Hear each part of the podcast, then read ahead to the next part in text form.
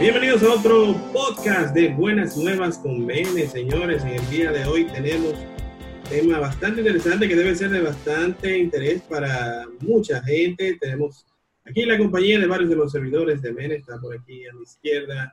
Y esta llamada Zoom, mi querida ingeniera Jess. ¿Cómo está, Jess? Hola. Y recientemente tiene un corte bien fresco, bien, como bien novedoso, ¿eh?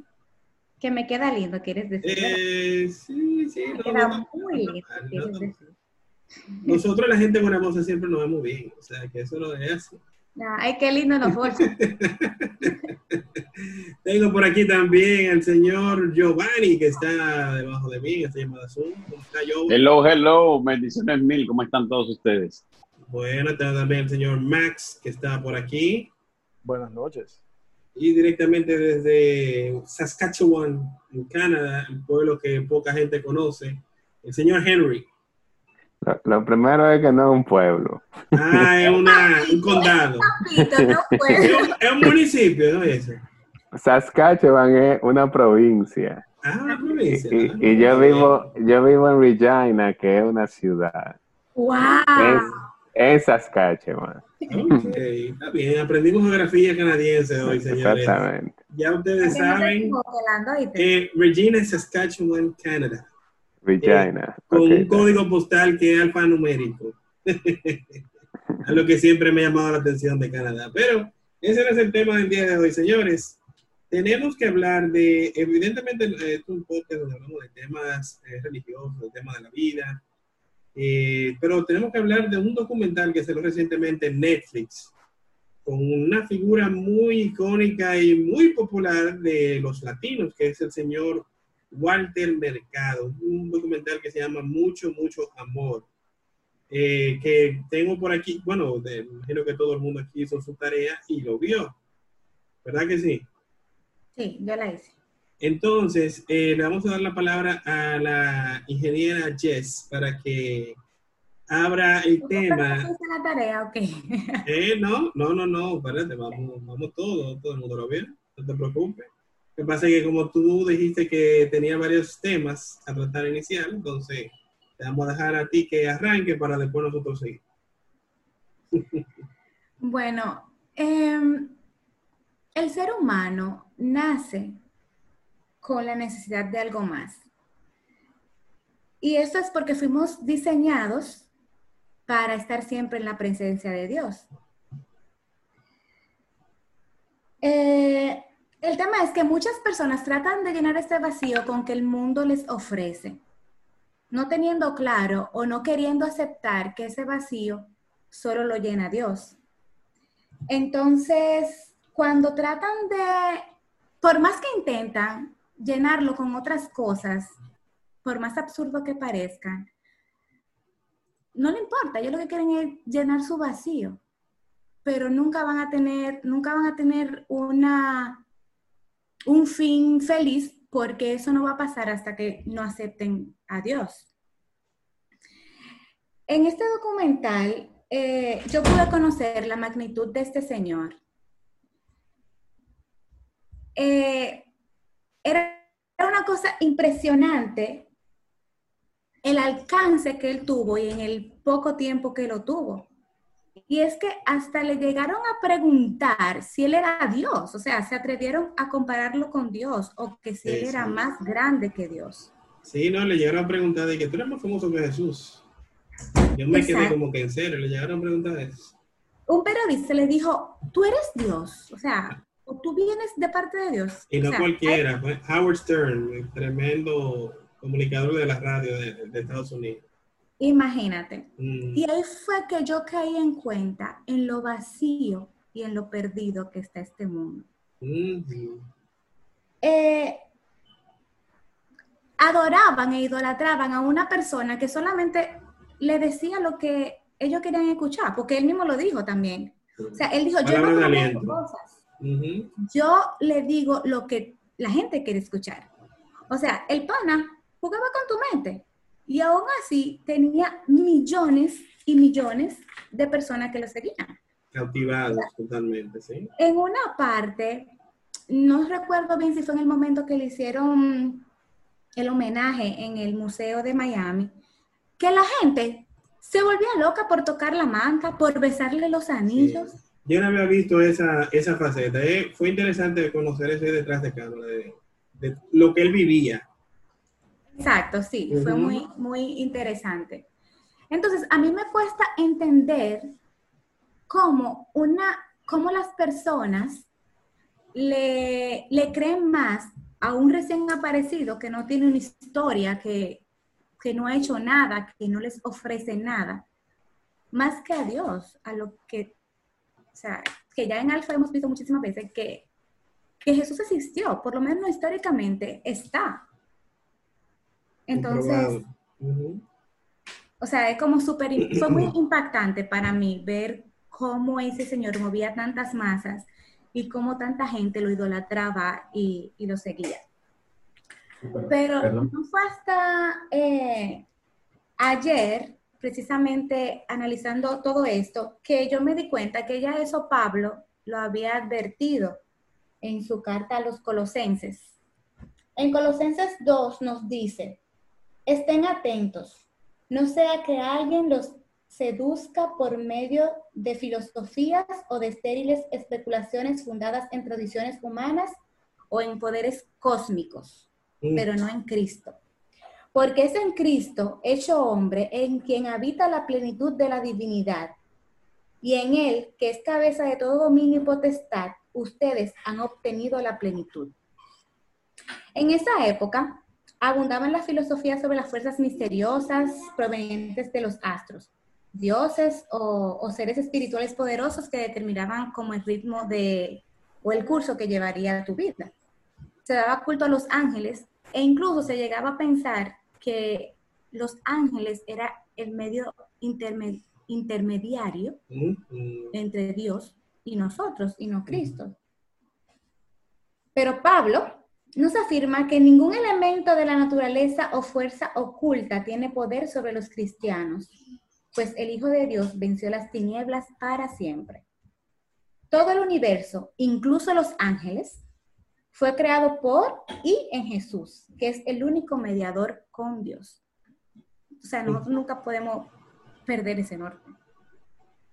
Y eso lo dice la. Biblia. ¿Por qué no creen lo que dice la palabra de Dios? Y si creen en lo que una gente con un marketing impresionante, claro, Sí, sí, sí. te sí. dice. Que hay que dársela en ese sentido que eh, Máximo, que es publicista, me puede corroborar. Él tenía, a- aparte de la parte de, de- como orador, o sea, como un presentador de televisión, él era muy bueno, porque él cautivaba la cámara, él- cada movimiento tú lo veías que hacía eh, Sí, libra. de la palabra y, impresionante. y una cosa que No, cautivaba, eh, mu- muy histriónico, o sea. muy histriónico, manejaba- exacto. Manejaba muy bien el lenguaje, eh, El comunicacional. Sí, sí, sí, también. el lenguaje corporal y todo eso. Yo tengo una anécdota. Cuando yo comencé a trabajar en, en un periódico, eh, haciendo diagramación y todo eso. Y cuando eso, hace mucho, yo estaba un muchachito, se hacía los periódicos recortando cosas a mano y pegando y tomando de Ah, fotos, un proceso larguísimo. Pues bueno, eh, ¿Y ¿En yo qué recuerdo era eso, más o menos? Espérate. Yo recuerdo que los, los Yo horóscopos, no, él no puede, él no puede con No, es que ese, es que no ese puede proceso yo tenía mucho que no había oído de eso. Bueno, pues déjame decirte, yo te voy a explicar. Dale, dale. El caso es que eh, ayer en, ese, en el periódico, el listín diario, cuando eso, se recibían los horóscopos de, de Walter Mercado. A veces no llegaban o se extraviaban y teníamos una caja, una cajita ahí, llena de recortes y si nos faltaban un día, cogíamos recortes y lo que hacíamos con eso. Reciclaba. O sea, sí, sí. Mira, no, no tal de hoy, y a- nosotros mismos armábamos uno con cualquier, cualquiera de libra, pa, pa, y lo poníamos y ya, y lo publicábamos. Sí, sí. Yo he escuchado historias similares, sí. De gente que, era Y que, gente- que no eran astrólogos y le tocaba de que no, te toca el horóscopo. O sea, yo Y, tenía que escribir. y bajarse déjame decirte, y déjame decirte que la gente llamaba Ah, pues, Pero ese horóscopo salió ayer. O, o hoy no salió, que sí, o qué. Una cosa increíble. Qué fuerte. Pero el asunto de, de la astrología y de todo eso, eh, lo peor para uno como cristiano, la astrología como tal, yo no creo, eso de Walter Mercado, yo no creo que a uno le, af- le afectase tanto. Está mal que un cristiano se ponga a estar que, que esperando el horóscopo y que leyendo el horóscopo y llevándose de lo que leyó ahí, ya se, le cambia, que le cambie el ánimo porque leyó su horóscopo y decía que iba a tener un buen día. Eso, eso es un disparate. Sí. Pero lo, lo peligroso para un cristiano, para mí, es cuando tú no solamente crees en cosas como el horóscopo, sino que tú te vas más allá y te pones a creer en el asunto ese de que, de, de que de, de leer la taza, de vainas espiritistas, de que vengan y te y de que, que tú la mano. Que te lean la mano, de que tú haces, ¿cómo que se llama eso? De que cuando las mujeres que se lo hacen a los hombres o, o Ah, viceversa. sí, dije que le hacen unos Uno, No un truco. trabajo, le dicen. unos tra- ah, no trabajan. No trabaja. Exactamente. ese traba- Y miren, y, y déjenme decirle que hay mucha gente, mucha gente que, que son creyentes, que, que van a la iglesia, que creen en todo eso. ¿eh? Jessica, Porque- defiéndete, defiéndete. hay, hay cierta ignorancia también acerca de lo que es la, la, lo que Dios, lo que que uno como defender. cristiano puede hacer y no. O sea, hay muchos cristianos que, Hay que- que mucha van a su iglesia y todo. Hay mucha confusión con eso. Yo no tengo nada que defender. No, no, era, era, era, era relajando. Un lenguaje más coloquial. Lo que pasa es que las mujeres dominicanas Un casi todas hacen su trabajo, casi todas, para asegurar el, el- el bueno. Cuando ya tienen, este, este es el hombre. Claro, mi trabajo es consentirlo, cocinarlo. Ah. Ese es mi trabajo. Pero de- déjenme hacer otra, otra, anécdota de mercadeo. Hay un, un perfume que se vendía, un perfumito francés o algo así. Un agua de, agua de Florida se llama. ujú. E- Ese perfumito no tenía mucha venta y quienes lo vendían se dieron cuenta que en algunas zonas de América Latina aquí se vendía mucho. Dijeron, ven acá, ¿y por qué se vende tanto eso allá? Cuando hicieron un estudio, se dieron cuenta que la gente no lo compraba para perfumarse, sino que lo compraba para cuestiones espiritistas y cuestiones de, de santería y todo ese tipo de cosas. ¿Y qué hicieron ellos? Contrataron a Walter Mercado para que les hiciera promoción. Ah, Y tú vas a- inteligentes. fueron Tú vas, a inteligentes. cual- tú vas a cualquier mercado de este país, a cualquier barrio donde haya una botánica, que así es que le dicen esos negocios, y tú vas a encontrar agua de Florida por tu país. Incluso en las tiendas grandes aquí en este país se vende. Sí, eso, Nadie se, lo usa como eso se vende. Nadie lo usa, nadie lo usa como perfume, pues no hueles a nadie con eso en la calle. No, no, no. Pero yo lo he visto. O sea que ya ustedes saben para qué que lo usan. ¿Cómo que no? Yo olí mucha vieja con ese olor. Ok.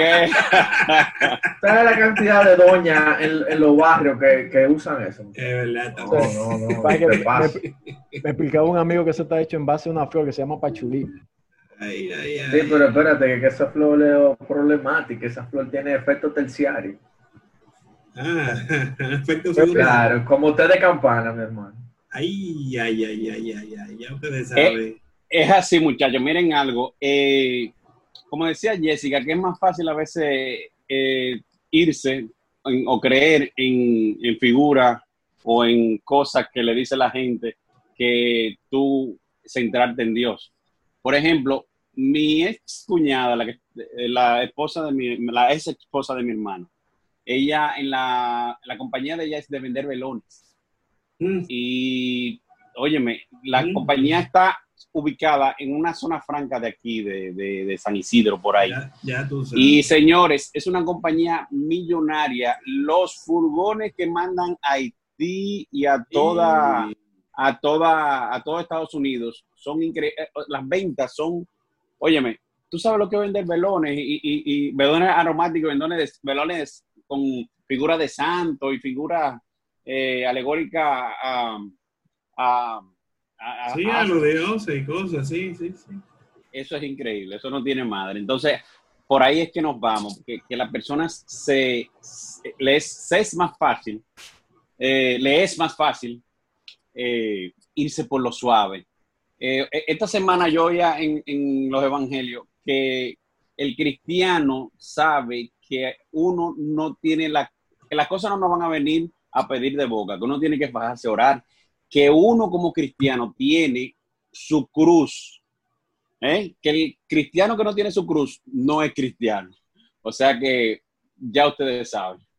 Sí, Tú sabes, algo que me llamó mucho la atención fue que él en el documental, él mismo lo decía, que ya se veía un poco desgastado el pobre. eh, al final de, ese documental lo hicieron en su último año de vida, prácticamente. Él falleció unos meses después de que terminaron de hacer ese documental. Eh, que él mencionaba como que él tomó un poco del budismo, un poco del hinduismo, un poco del cristianismo, un poco del protestantismo. Yo Eso me se quedé llama, como que... eso se llama Espérate, novedad. déjame corregirte. Él no decía un poco, él decía, yo tomé lo mejor de... Ajá, sí, exacto, sí. Exactamente. Él Sí, tomó no, un poco, no, yo tomé lo Él- mejor de cada decía sí, cosa. sí, sí, sí, y sí, yo soy ecuménico. O sea, entendamos algo. Cuando tú no quieres antagonizar con nadie, tú buscas a todo el mundo. Exacto, Entonces, eso era lo que él hacía.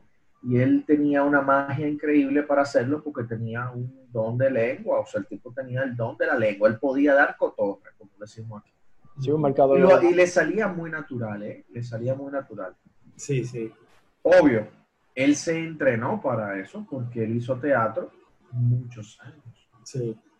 Y aprendió a cómo hablarle a la gente de manera persuasiva. Y cómo manejar sus manos. Sus manos, sus sí. Eso fue aprendi- cuando él aprendió a ser bailarín, tú sabes, Sí. que le tomó la vena dura, la del bailarín. El tema es que él, parte del por qué él creció tanto, es por el medio donde se inició su desarrollo, que fue Estados Unidos. Eh, su desarrollo, ¿verdad? Sí. Cuando empezó a A ampliar. esa comunidad latina de Estados Unidos que iba en crecimiento. Y él le hablaba a una comunidad latina que tenía necesidades similares Claro. a las que él tenía y por lo tanto él tenía cómo darle informaciones. Y él Sí. te mezclaba un poco de esto, un poco de aquello. Y cuando te hablaba, te hablaba. Tú puedes escuchar cualquiera de las cosas, arranca con Dios y que Dios y que la Sí, fe decía, que Dios que te el amor. bendiga. y que, y que la paz. Entonces, él promovía elementos de, de concertación. también. Y él lo hizo en una época que, óyeme, él empezó en el 67, en 1967. Y nosotros, que- nosotros vinimos a verlo en el 90 y pico y decíamos, wow, pero es que él duró seis años nada más. Seis años. Sí. Seis años. Ese Sí. tipo empezó en el 67 Seis años. con- En Univisión, exacto, sí. Ese tipo empezó en el 67 a bregar con el tema del horóscopo. Entonces, ahí es que tú dices, bueno, espérate, que, que no fue que se hizo de la nada. Él se chupó toda la versión hippie de Estados Unidos, que eso era parte de lo que él estaba vendiendo. sí. Y Se cogió- chupó. cogió su en Puerto Rico también al, al principio. No, no estamos Ahí- hablando ahí- de la pela, tú sabes, porque ahí- pela con- ahí- Ahí él entra en el combo de este otro personaje, Osho, que es de la misma época, más o menos. En Mm, ese contexto del hippie y la cosa. mm. que va por esa línea también de, de nueva era y todo aquello. Mira, antes que se me olvide, me gustaría hacer una, una, una nota sobre lo que dijo Giovanni de los velones, que no es, no es malo que, un, que tú enciendas un velón, eh, en la iglesia católica se hace. Claro. Encender un velón por el alma de los difuntos o un velón en, en, en honor al alma de, de- de un santo. El problema la- es cuando se hace eso con, con, con otra intención que no es esa, sino eh, la que algunos ya hemos escuchado anteriormente de, de la brujería y, y otro tipo de cosas, que no es el- lo que se hace dentro de la Iglesia Católica. Solo quería hacer esa aclaración.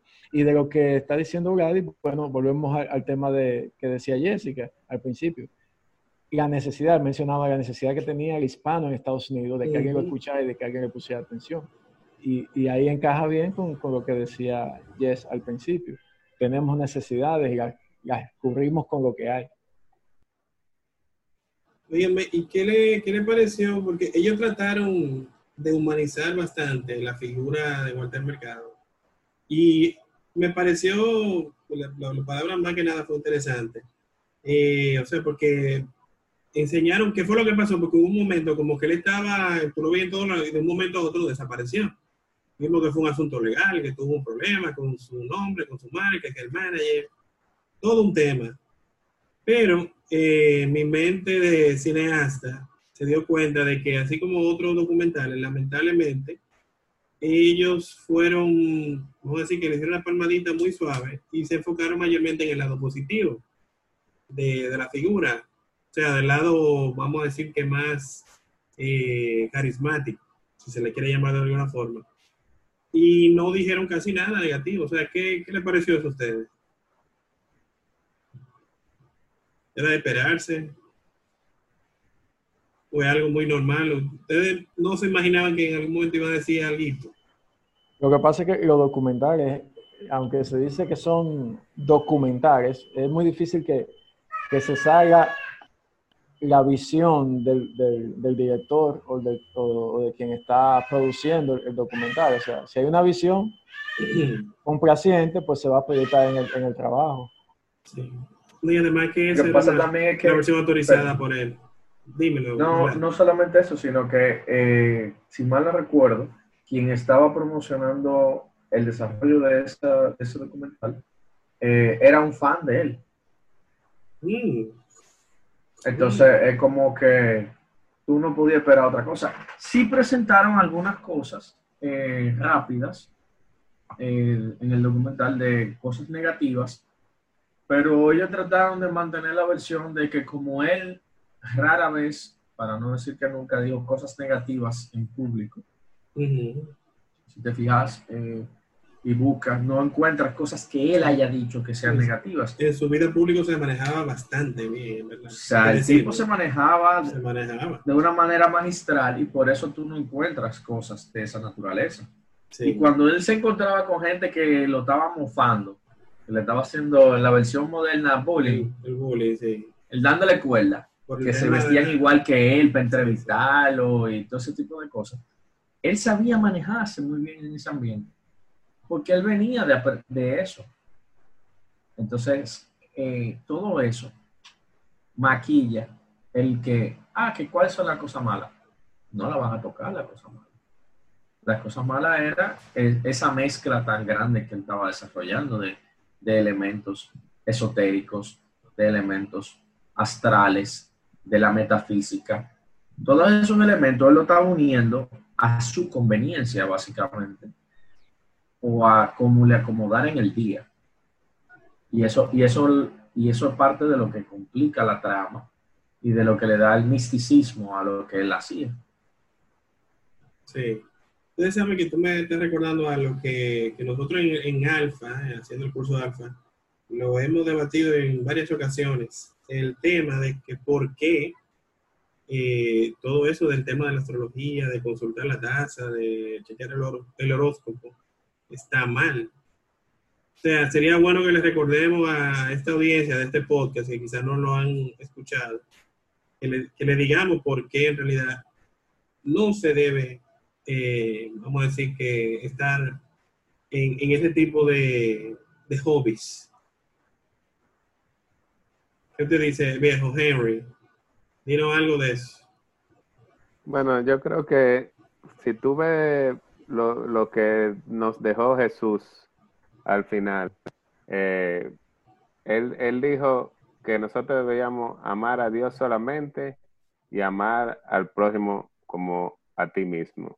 Entonces, cuando tú empiezas a irte por el lado espiritista y todo eso, tú estás echando a un lado las cosas que Dios, el mensaje que Dios tiene para ti, para escuchar el mensaje de algo que desconocido eh, tiene para ti. O sea, eh, las cosas de- del espiritismo y las cosas cristianas son, son totalmente contrarias. O sea, yo no veo en qué punto eso se puede, eh, se puede alinear. Ujú. ¿Entiendes? Porque es que son, son, son cosas que son totalmente contrarias. Eh, o sea, que no, no, no tiene ningún sentido que un cristiano eh, esté creyendo en ese tipo de cosas. Gladys, ¿tú ibas a decir algo? No, es que hay muchos muchos temas que convergen y a veces el mismo desconocimiento sobre elementos que te llevan al misticismo o que te llevan a lo esotérico o que te llevan a otros a otras cosas. A veces uno no lo conoce, no lo sabe. Eh, el tema de los Dreamcatcher, la Panderetica, Sí, sí. la panderetica esta ahora que, que- que yo la veo en casi todos los carros, eh, que tiene un cruzado de, de hilos y unas plumas y unas cosas. Tú la ves ahora en toda parte. Eso. Pero, pero ¿qué significa eso? ¿Qué, a, a dónde llega eso? A- al igual que yo veo muchos cristianos con eso en su carro, pero no saben lo que significa. sí. Entonces, eh, así como eso, hay mil temas más que, que se, de- se derivan de, de esto. Máximo creo que tiene una lectura interesante que me Sí, algo de encontró eso. algo. Max, comparte con, los- con la gente Sí, de me- podcast. Me gustaría eh, compartir con todos eh, esta escritura de Segunda de Timoteo 4.3 que dice, porque va a llegar el tiempo en que la gente no soportará la sana enseñanza. Más bien, según sus propios caprichos, se buscarán un montón de maestros que solo les enseñen lo que ellos quieren oír. Mm. Mm, creo O sea que ya, Tal cual. El más, pana- más bien dicho de ahí, yo creo que, ¿verdad? La palabra no se equivoca, ¿eh? Timoteo, te pasaste, brother. Mira, Máximo y Lando, que conocen muy bien de los documentales, mayormente esas personas no se, no se ubican o no se enfocan en, en tener una serie o un reportaje de, o, o una historia como con principio, argumento y final. Se enfocan en documentales, que el documental, que eso es lo que busca. Un documental, si tú te fijas, o todos los documentales tienen un inicio y un argumento, pero no tienen final. Entonces, eso es lo que busca, que se queden pensando, que se queden aislados, que se queden en el aire con eso. Y ahí es que radica esa, esa táctica Y a, y a mí no, a mí no me sorprendería que a, a raíz de ese documental ahora surja otro Walter Mercado Jr. por ahí, eh, que, que ahora se va a dar cuenta de, de mucha De gente. que hay un no vacío en el mercado de eso. Hay un vacío, ¿entiendes? O sea, Sí. hay demanda hay, de eso. hay- hay muchos, hay muchos que tienen, que, que hacen esa misma función. Quizá no con, con, con el No. aparataje que hacía Walter Ni la dimensión tampoco. Hay mucha gente, tú pones cualquier programa de esto latino en Estados Unidos y todito tiene una sesión de horóscopo y alguien Sí, que pero, pero Ya va a aparecer uno Ah. así mismito, va a aparecer uno así mismito que se va a vestir, que va a ser asexual, porque esa es una cosa de Walter Mercado, que Sí. él no sabía lo que él era, si era mujer, si era hombre, eso no se sabía. Entonces, eh, yo creo que Y, la, y cuidaba mucho eso, de que como que no, que yo no soy ni de este ni del otro, yo creo que. yo creo que eso es Y si, y- y- y si Creo tú que te el personaje. El personaje de él, él trataba de ser como una especie de ángel, no sé si se dan cuenta. exactamente. Exactamente. Y hablábamos de ángeles, entonces los ángeles supuestamente la- son andróginos, o sea, no tienen una definición sexual porque son ángeles, no son, no son seres humanos. Exacto. Entonces como que yo creo que jugaba con la mente de la gente con ese, con ese factor. Él todo el tiempo jugó con la mente de la gente. Ustedes saben que yo sentí también. Henry, tú ibas a decir algo más antes de Pero, yo. pero entonces, entonces ustedes, ustedes creen entonces que Walter Mercado era una mala persona. Mm, es buena pregunta esa, verdad. Excelente pregunta. Yo, Yo. quizás Bueno, hable- Muchas uno, veces, uno no lo puede saber, pero quizás es la intención con que él hacía lo que hacía. Depende de su intención, porque igual eh, de, de buenas intenciones está yendo el, el camino, emperrado el camino al infierno, decía un, un dicho popular. Pero hay que ver su intención. Si su intención era simplemente llenarse de dinero y engañar a la gente, bueno, Dios sabrá. Pero yo no tengo, yo personal no tengo base para decir ni que era malo ni que era bueno, no sé.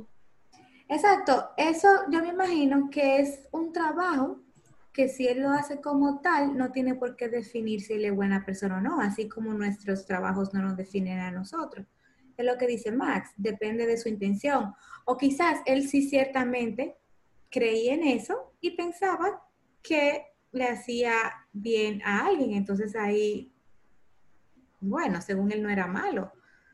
Quizás le- hacerle daño como tal, no, porque él tampoco obligaba a la gente a que lo siguieran. que Pero hay- me gustaría hacer una aclaración, a ver que Jessica hable y la escucho. Hay una diferencia entre tú ser malo y tú hacer cosas malas. O sea, a mm. veces una persona con muy buena intención está haciendo cosas malas. Puede ser, yo creo que ese es más su caso, en el caso de que él creyera en eso. Yo, yo creo que el, el asunto de él iba por ahí.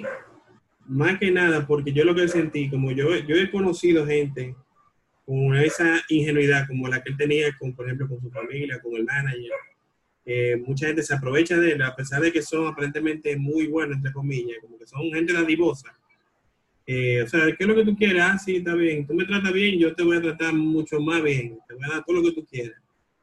Eh, el caso del yo lo relaciono más como, por ejemplo, luchadores que ustedes van, de la generación de nosotros, vamos a recordar muy bien a Macho Man.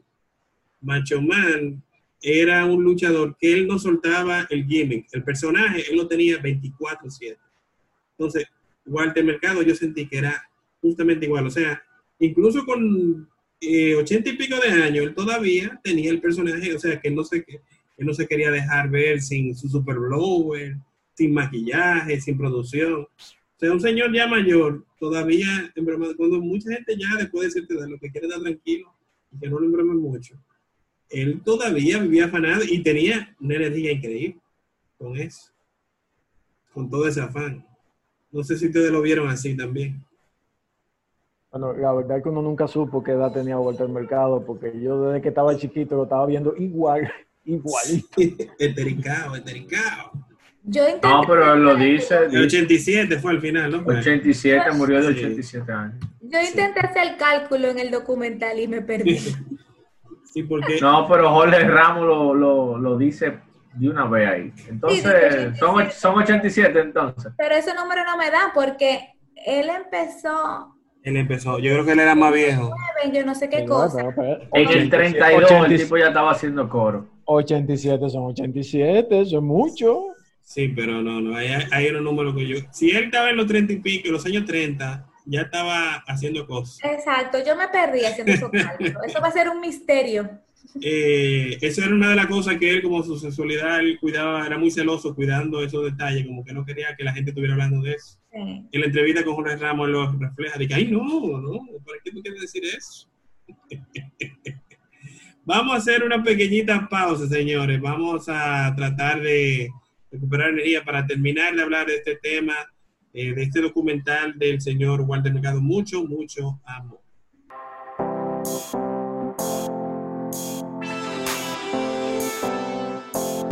Hola, estás escuchando el podcast del Ministerio de Evangelización Nueva Esperanza, MENE, podcast católico cristiano que busca llevar buena vibra, notas interesantes y cosas buenas para todo el mundo a través de estas plataformas con nuevos episodios todos los martes. Si quieres oír algo diferente a todo lo malo que suena en el mundo, invitamos a que escuches nuestro podcast para que siempre tengas buenas nuevas con Mene, todos los martes por Apple, Spotify o donde quiera que escuches podcasts.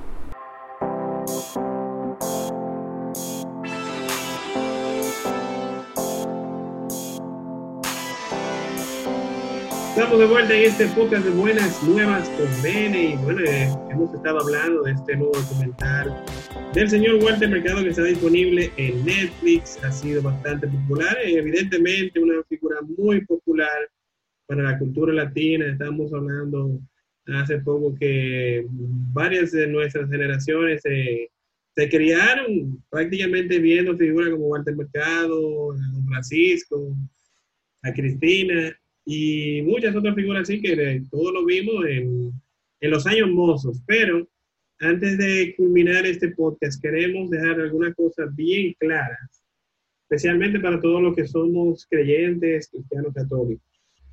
Eh, señor Blanc, ¿usted quiere arrancar con el aclarando? Bueno, algunas de las cosas que entiendo que deben de quedarnos claras es eh, el hecho de que porque sea interesante, novedoso y nuevo, no necesariamente te lleva a Cristo. Y no conocer a profundidad eh, las cosas en las que nos involucramos muchas veces nos trae muchos problemas. Entonces es importante entender e investigar. No, no solamente creer lo que te están diciendo, sino investigar. Y eso aplica para todo. No, a nosotros no nos crean nada de lo que estamos diciendo. Busquen, investiguen, busquen, busquen, busquen de Dios, investiguen. Eso está. La investigación le va a llevar a, a la palabra, le va a llevar a Dios, le va a llevar a Cristo. Sí, hay un dicho muy famoso que no recuerdo quién fue que lo dijo, que buscar la verdad y la verdad os hará libres. Y ustedes saben quién es la verdad, ¿verdad? El Señor Jesús. Así que de verdad que eso es algo que siempre hemos invitado, la investigación.